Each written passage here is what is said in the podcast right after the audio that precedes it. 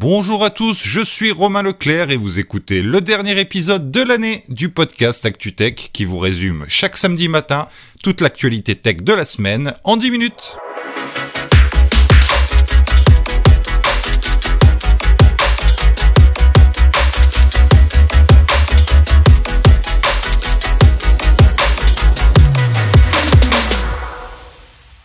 Adobe et Figma ont annoncé conjointement la résiliation de leur accord de fusion de 20 milliards de dollars lundi, citant la pression croissante des régulateurs du Royaume-Uni et de l'Union européenne. Cette décision constitue un revers important pour les deux sociétés et a des implications financières, notamment des frais de résiliation inversés d'un milliard de dollars qu'Adobe doit payer à Figma. Euh, la principale raison du capotage de ce deal, euh, des inquiétudes soulevées par les régulateurs concernant la position de quasi-monopole d'Adobe sur le marché des logiciels de conception.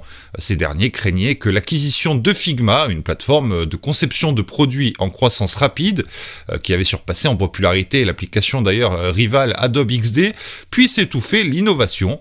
Euh, ces préoccupations ont été reprises par les designers qui craignaient que la fusion n'entrave la concurrence et la créativité dans l'industrie du design.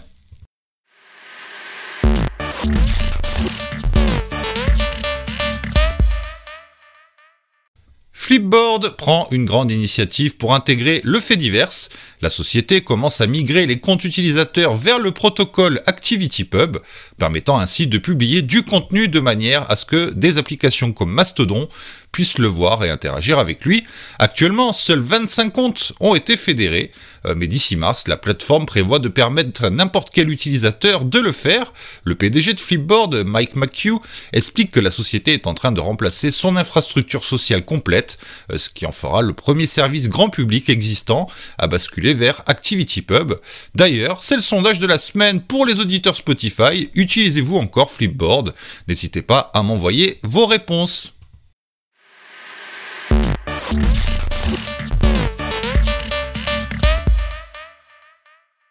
2023 restera dans les mémoires de l'histoire de la technologie comme l'année de l'intelligence artificielle, qui est passée d'un intérêt de niche à une adoption grand public. Qui aurait imaginé il y a un an une évolution aussi rapide et une intégration aussi importante dans nos outils informatiques à travers une adoption quasi générale des plus grandes entreprises du secteur 2023, année de l'IA, mais que nous réserve 2024 Nous allons voir ça ensemble. Euh, je pense, pour ma part, euh, que 2024 devrait être l'année où le battage médiatique autour de l'intelligence artificielle euh, se confrontera aux réalités de ses capacités et de ses limites.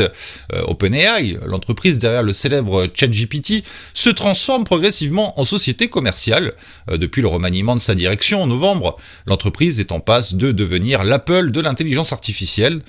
Sam Altman, son charismatique PDG, dont l'ex-licenciement a rappelé à beaucoup de personnes celui de Steve Jobs en son temps, joue un rôle important dans cette évolution. OpenAI euh, devrait adopter une mentalité plus agressive en 2024. La boutique GPT, initialement prévue euh, pour un lancement en décembre, mais retardée en raison de problèmes internes, euh, devrait être promue comme la principale plateforme pour les applications d'IA, défiant tous ses concurrents.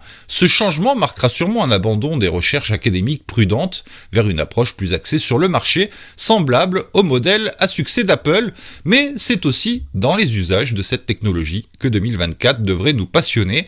Les applications seront plus matures et au-delà des tâches de base telles que la synthèse de texte et la création de contenu, nous devrions voir apparaître une meilleure intégration dans nos outils quotidiens, notamment dans beaucoup de secteurs professionnels et évidemment, euh, comment ne pas citer les médias, la musique et la vidéo, comme cette future chaîne de télévision américaine présentée par des images de synthèse, mais c'est aussi dans son contrôle et sa réglementation que l'intelligence artificielle devrait dessiner son avenir l'année prochaine, avec les problèmes de droit d'auteur, euh, les dangers qu'elle soulève sur les élections par exemple, ou encore les limites à ne pas franchir dans son utilisation. Bref, autant de questionnements euh, qui trouveront sûrement leur réponse en 2024. Et d'ailleurs, puisque je vous parle d'Apple, euh, que nous réserve-t-il cette année? Dans ce domaine Une chose est sûre, s'ils font une annonce dans ce domaine, il y a de grandes chances que ce soit assez impressionnant et que cela remue l'industrie.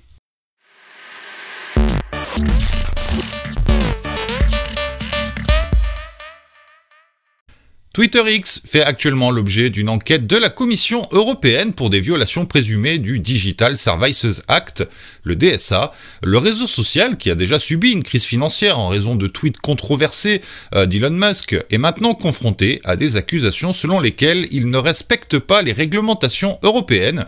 Euh, L'Union européenne justement reproche à Twitter X plusieurs manquements. Tout d'abord, euh, la plateforme est accusée de ne pas suspendre rapidement les contenus illégaux, qu'elle n'en fait pas suffisamment assez pour lutter contre la désinformation et qu'elle manque de transparence dans ses actions.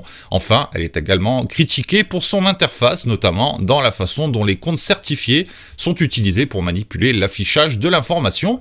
Euh, l'un des exemples spécifiques cités par la Commission concerne la publication de contenus illégaux liés à l'attaque du Hamas. Euh, selon un rapport de NewsGuard, la majorité de la désinformation sur le conflit aurait été propagée par des comptes certifiés qui payent pour accroître euh, leur visibilité. Euh, L'Union européenne considère que Twitter X a contribué à amplifier cette désinformation malgré les appels des autorités à agir de manière responsable. Si les faits reprochés sont avérés, l'entreprise pourrait faire face à une amende représentant jusqu'à 6% de son chiffre d'affaires mondial. En cas de récidive, les régulateurs pourraient même envisager de bannir la plateforme de l'Union européenne. Euh, il s'agit de la première utilisation de ce dispositif prévu par le DSA, et cela intervient dans un contexte où la concurrence dans le secteur des réseaux sociaux s'intensifie, notamment avec l'arrivée récente de Freds de Meta.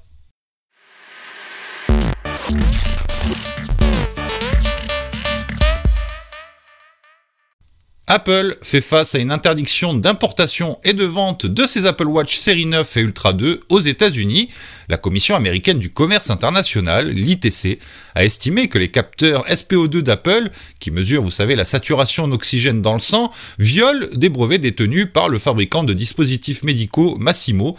Euh, en conséquence, Apple avait annoncé son intention de retirer ces deux montres intelligentes euh, des rayons des magasins. Euh, l'interdiction entrera en vigueur le 26 décembre 2023 mais le dernier jour pour acheter les montres concernées sera le 24 décembre.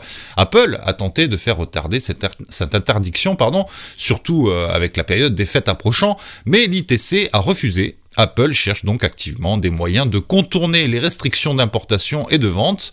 Euh, l'une des options envisagées consisterait à mettre en œuvre des modifications logicielles pour résoudre le problème de contrefaçon de brevets.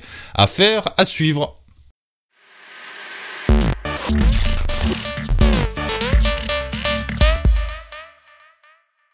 Google a récemment annoncé un accord historique avec le procureur général des États-Unis acceptant de payer 700 millions de dollars pour résoudre son procès concernant le Google Play Store. Je vous en parlais la semaine dernière. Ce règlement s'accompagne d'une série de changements importants qui auront un impact sur la manière dont les utilisateurs Android accèdent et installent des applications, ainsi que sur celle dont les développeurs et les magasins d'applications tiers interagissent avec l'écosystème Google Play. Google euh, s'est engagé à prendre en charge les installations d'applications sur les appareils Android provenant de sources autres que le Google Play Store pendant au moins 7 ans. Euh, cela inclut l'autorisation de l'utilisation de magasins d'applications tiers. Euh, de plus, euh, le gérant américain n'obligera plus les développeurs à publier leur application simultanément sur Google Play, ni à conclure des accords exclusifs pour des versions améliorées de ces dernières sur la plateforme pendant au moins 4 ans. Euh, au cours des cinq prochaines années, Google permettra aux développeurs toujours de proposer des méthodes de facturation alternatives pour les achats intégrés et ne pourra plus les obliger à proposer les meilleurs prix exclusivement via la facturation Google Play. Et ça continue pendant au moins 5 ans. Il est interdit à Google de conclure des accords avec des fabricants de téléphones euh, qui font de Google Play la boutique d'applications exclusives sur les appareils et de placer ce dernier sur l'écran d'accueil.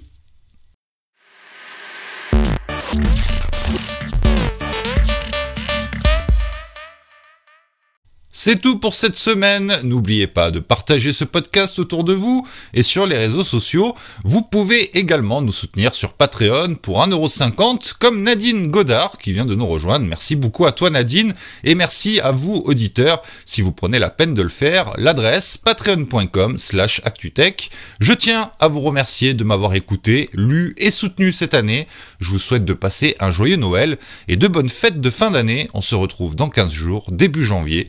N'abusez pas de la bûche et à très bientôt. Salut, salut, bye bye.